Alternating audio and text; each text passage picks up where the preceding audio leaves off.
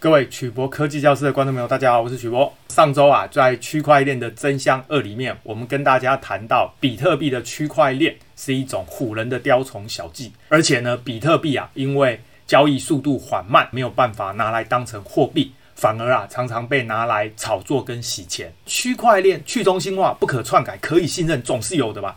为什么我又说是错了呢？今天啊，我们来跟大家谈谈这个原因。我们今天的题目是区块链的真相三：为什么区块链不等于去中心化、不可篡改、可以信任？首先呢，我们跟大家谈谈什么是公有链、联盟链跟私有链的应用。再来，我们来谈谈为什么区块链不代表去中心化？为什么区块链不代表不可篡改？为什么区块链不代表可以信任？再来啊，跟大家谈谈去中心化的系统效率比较高，是真的吗？什么是拜占庭演算法？为什么区块链要搞得这么复杂？最后啊，来跟大家说说什么办法可以增加区块链的运作效率。一开始啊，我们简单复习一下什么是区块链。区块就是存折，各位知道一本邮局存折可以记录大概两百笔的交易。这个地方呢是我的邮局存折，一页大概可以记录二十笔交易。一本存折大概是十页，所以总共呢是两百笔交易。而一个比特币的区块呢，可以记录大概四千笔交易。各位看右边这个就是比特币的区块，事实上啊，就是比特币的存折叫区块。一本存折可以记两百笔交易，但是呢，一个比特币的区块呢，可以记录四千笔交易。存折呢是依照固定的格式来记录资料，譬如说我的存折有日期、摘要、提款、存款跟结余。同理，既然区块是比特币的存折，也会依照固定的格式来记录资料，譬如说有日期啊、付款人啊、收款人啊、交易金额。这个我们把它称为资料结构 （data structure）。这个字呢，实际上是资讯工程的专用术语。大家知道，一本邮局的存折可以记录两百笔交易。可是，如果写满了怎么办呢？当然就换第二本。那再写满怎么办呢？就换第三本，以此类推。我们姑且啊，就把它称为存折链。那么，一个比特币的区块就是存折，记满四千笔交易就要换第二个区块，再记满四千笔交易就要换第三个区块，以此类推，我们就称为区块链。所以，什么叫比特币的区块链？其实呢，指的就是比特币的存折链。记得什么叫做存折链？就是很多本存折。我的邮局存折呢，记录的交易是我的交易，所以呢，我的邮局存折呢，总共有十二本。因为呢，我从小到大都在用邮局的存折。记得哦，你去邮局存钱不会写到我的存折里，所以呢，我的存折永远都只会记录我的交易。但是啊，比特币的区块呢，记录了全世界所有的使用者比特币的交易。因此啊，比特币的区块链就是比特币的存折链，又臭又长。如果我们不不在区块里面储存交易记录，而是呢储存一般的资料，就成为大家耳熟能详的区块链。所以啊，区块就是存折，区块链就是存折链，也就是很多本存折。有没有换了一个名字啊？是不是立刻就没有那么高级了呢？原来啊，比特币的区块链只是用来记录全世界所有使用者支付比特币的交易记录而已。称为比特币账本，因此区块链它就是一种记录资料的资料结构而已，就好像我们的银行存折一样。差别在呢，银行存折是储存在银行的电脑里，这个就是所谓中心化；而比特币账本是被复制一万多份，并且分散储存在一万多个彼此互相不认识的矿工电脑里，这个就是所谓去中心化。接下来呢，我们介绍什么是公有链。公有链大部分的应用是加密货币，任何人都可以建立和参与的区块链称为公有链。任何人都可以读取、发送、确认交易资料、参与共识过程，通常被认为是完全去中心化的区块链。例如，比特币、以太币这些就是公有链。我们任何一个人都可以担任矿工来参与比特币跟以太币的采矿工作，因为啊，任何人都可以参与，必须使用这种。浪费电的采矿运算才能够确保交易资料无法篡改。目前的公有链啊，大部分的应用就是加密货币。由于地下金融有很大的市场，除非政府禁止。否则的话，我认为仍然啊会持续的运作下去。在众多公有链里呢，比较有创意的应该是以太坊的智能合约。我们有其他的影片在介绍智能合约，它呢结合以太币的运作，这是在实际上有意义的公有链，可以让现有的许多实体应用虚拟化，但是呢在运作上啊仍然难以解决交易速度缓慢的问题。接下来我们介绍什么是联盟链。联盟链适合应用在各种商业模式，由多个特定的企业或组织建立和参与的区块链称为联盟链，适合应用在机构间的交易、结算、清算等工作，让特定机构间呢彼此有可以互相信任的基础资料，例如脸书的天平币。还有台湾的金融函证区块链，由于联盟链的参与者经过筛选，可信任度较高。例如，台湾的金融函证区块链参与的呢，都是银行跟会计事务所这些公司啊，可信度高。因此啊，不必使用比特币那种浪费能源的采矿运算，可以改用实用拜占庭容错或者是其他演算法来提高效率。而且联盟链的节点数目少，因此啊，交易速度比较快，适合应用在各种商业模式。但是我们要特别留意，联盟链还有真假。真联盟链是指联盟成员之间彼此完全独立、地位平等，没有任何一个成员能够支配其他成员。例如，脸书成立的天平联盟、台湾的金融函证区块链，这些参与者都是大型企业，所以呢，这些企业彼此之间没有隶属关系。也不容易去串通勾结，这样呢才能满足百分之五十一规则。但是啊，假联盟链呢是指联盟成员彼此之间关系密切，可能是分公司、子公司关系企业，有一个母公司可以掌握超过百分之五十一的节点。大家还记得在区块链的真相一里面，我们介绍过区块链的中心教条就是百分之五十一规则。只要违反百分之五十一规则，那么这个区块链就变成废物。所以呢，有一个母公司可以掌握超过百分之五十一的节点，那么这个区块链就失去效用。目前啊，许多公司所使用的区块链都是属于假联盟链，所以啊，判断的时候要很小心。再来，我们介绍什么是私有链。私有链呢是没用的废物。各位以后只要听到谁跟你说他用私有链在做什么应用，他只有一个目的，那就是唬你。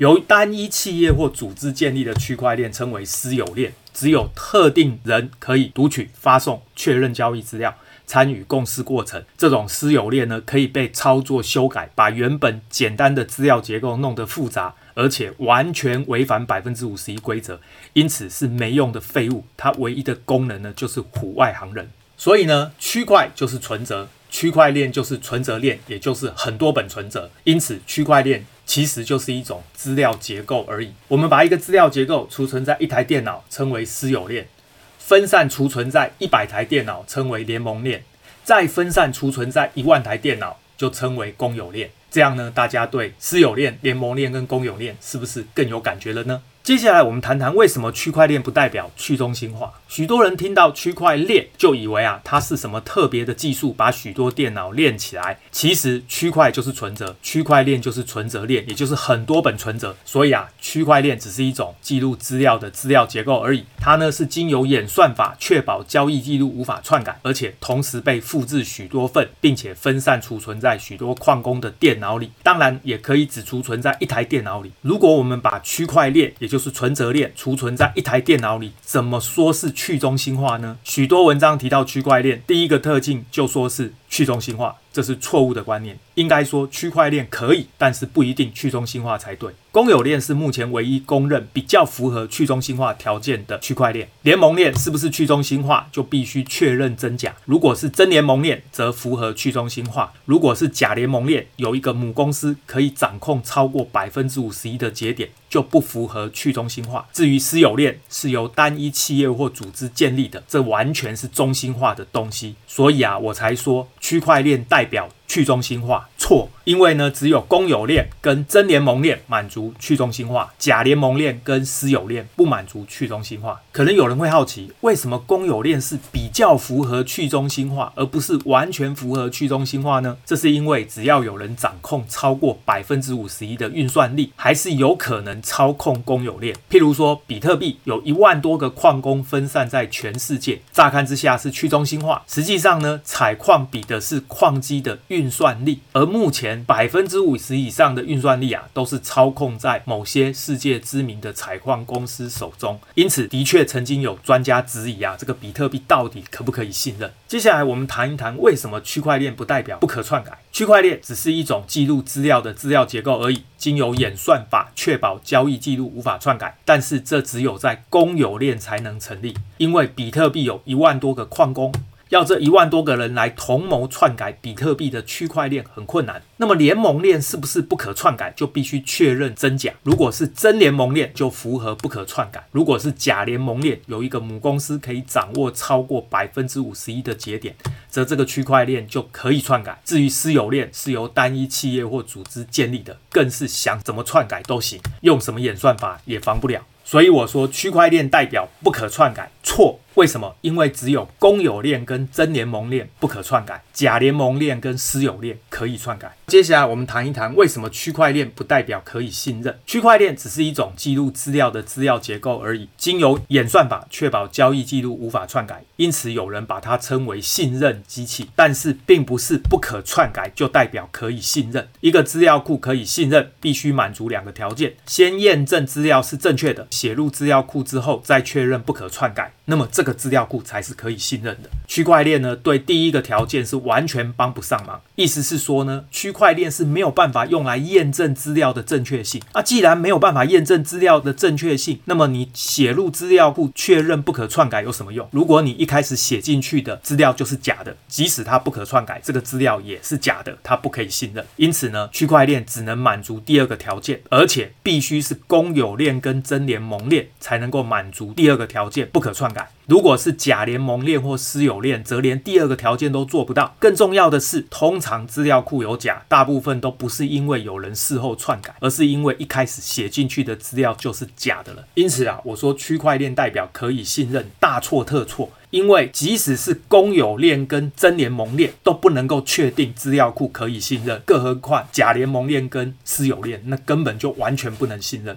接下来呢，我们跟大家谈谈去中心化的系统效率比较高，是真的吗？在通讯系统里，电脑网络连线的运作方式主要分为中心化 （centralized） 跟去中心化 （decentralized） 两种。比特币或区块链都不停地吹捧去中心化有许多优点，却都不提缺点。似乎啊，去中心化是比中心化更好的选择。真相到底如何？我们来看下面这两个图。左边这个图呢，所有的电脑都连接到中央的主机，那么所有的资料啊，都必须经由中央的主机来传送。这一种所有电脑传送资料都必须经由一台主机的连接方式，我们就称为中心化。那么右边这个图呢，各位发现每一台电脑彼此之间都有连线，因此所有的电脑呢都可以直接把资料丢给另外一台电脑，因此所有电脑都可以彼此传送资料。这一种连接方式呢，就叫做去中心化。大家看这两个图就会发现呢，左边这个图啊，它的缺点就是所有的资料都会集中在主机这边。如果主机宕机，那么所有的资料就不用送了。而且啊，所有的资料都集中在主机这里，显然呢、啊，这个主机的负担会很重，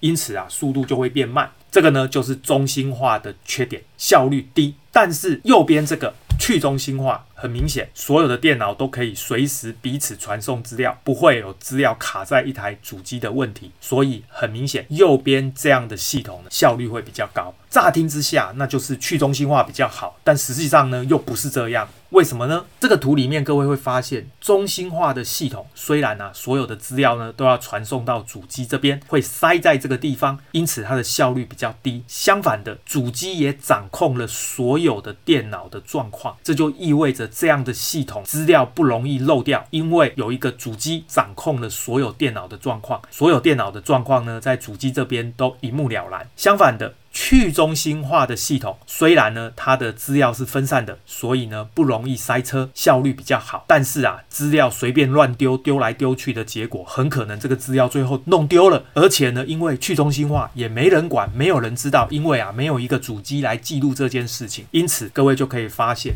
中心化的系统有优点也有缺点，去中心化的系统有优点也有缺点。中心化是指所有的电脑传送资料都必须经由一台主机，因此所有的资料都可能会卡在主机那里。就好像某家公司规定，职员跟职员不能直接沟通讨论，职员有事要讨论，必须先呈报给主管，再由主管来通知另外一个职员。显然啊，这种通讯方式效率比较差。去中心化呢，是指所有的电脑都能够彼此传送资料，没有所谓的主机来控制。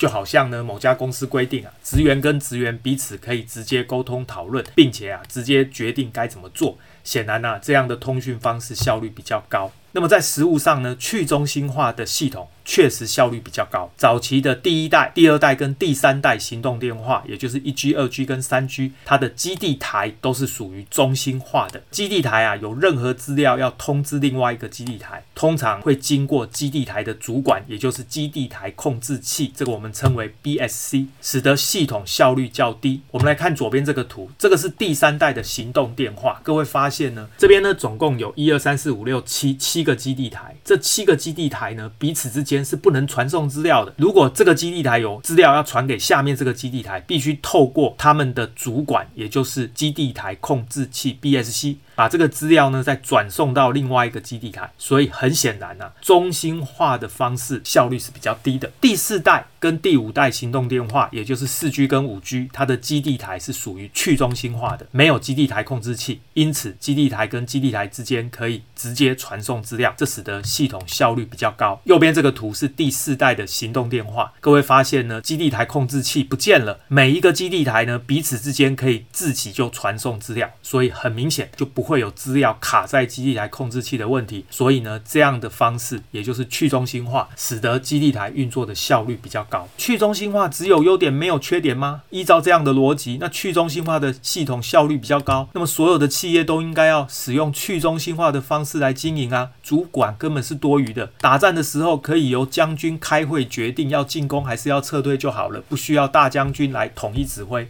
换句话说呢，台大没有校长，国际教育排名才会进步，这真是笑话了。企业真的可以使用去中心化的方式来经营，前提是必须规则明确、组织严密，在没有主管的情况下，职员啊仍然可以依照公司的规则和组织去运作。但是企业想要完全去中心化，这是不可能的事，因为群龙无首，在明确的规则跟严密的组织运作久了，还是一定会出问题的。意思就是说呢，企业就算没有第一线的主管经理，还是会要有一个总经理，不然的话，运作起来一定会出乱子的。因此，第四代。第五代行动电话的基地台是属于去中心化，没错。虽然基地台控制器不见了，但是呢，在上面还有其他核心网络里面的伺服器，也就是主管在控制整个系统的运作。意思是说呢，第四代跟第五代行动电话虽然没有基地台控制器来控制这些基地台，这些基地台彼此之间呢是可以任意的传送资料，去中心化。但是啊，这些基地台的上面还有一个称为核心网络的东西，这个核心网络里有很很多的伺服器，而这些伺服器呢是中心化的，在控制这整个系统。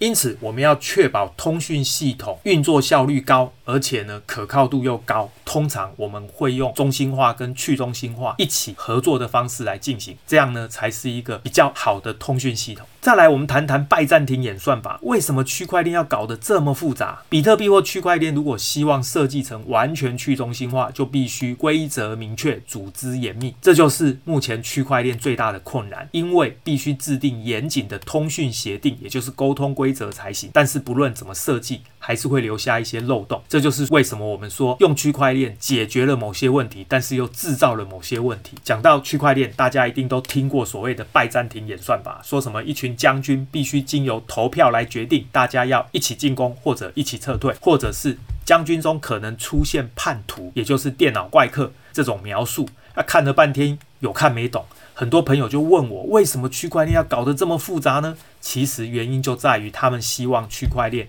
完全去中心化来运作，才会弄得这么复杂。有没有什么办法可以增加区块链的运作效率呢？最简单的方法就是改变演算法，不要采矿。例如啊，使用所谓持有量证明，也可以改变区块链的资料结构或者运作规则。譬如啊，所谓的比特币现金 （BCH）、比特币黄金。BTG、比特币钻石、BCD 这些由比特币硬分叉出来的新型加密货币，但是啊，这些方法效果都有限。最有效的方法还是试着让它比较中心化。例如呢，在交易所里面，会员跟会员之间每一笔交易都储存在交易所的电脑里，也就是中心化。当有人要把比特币传送到另外一个交易所或者私人的账户呢，才写进矿工的电脑里。这个就是去中心化，这样啊，每秒钟就可以进行几万笔比特币交易了。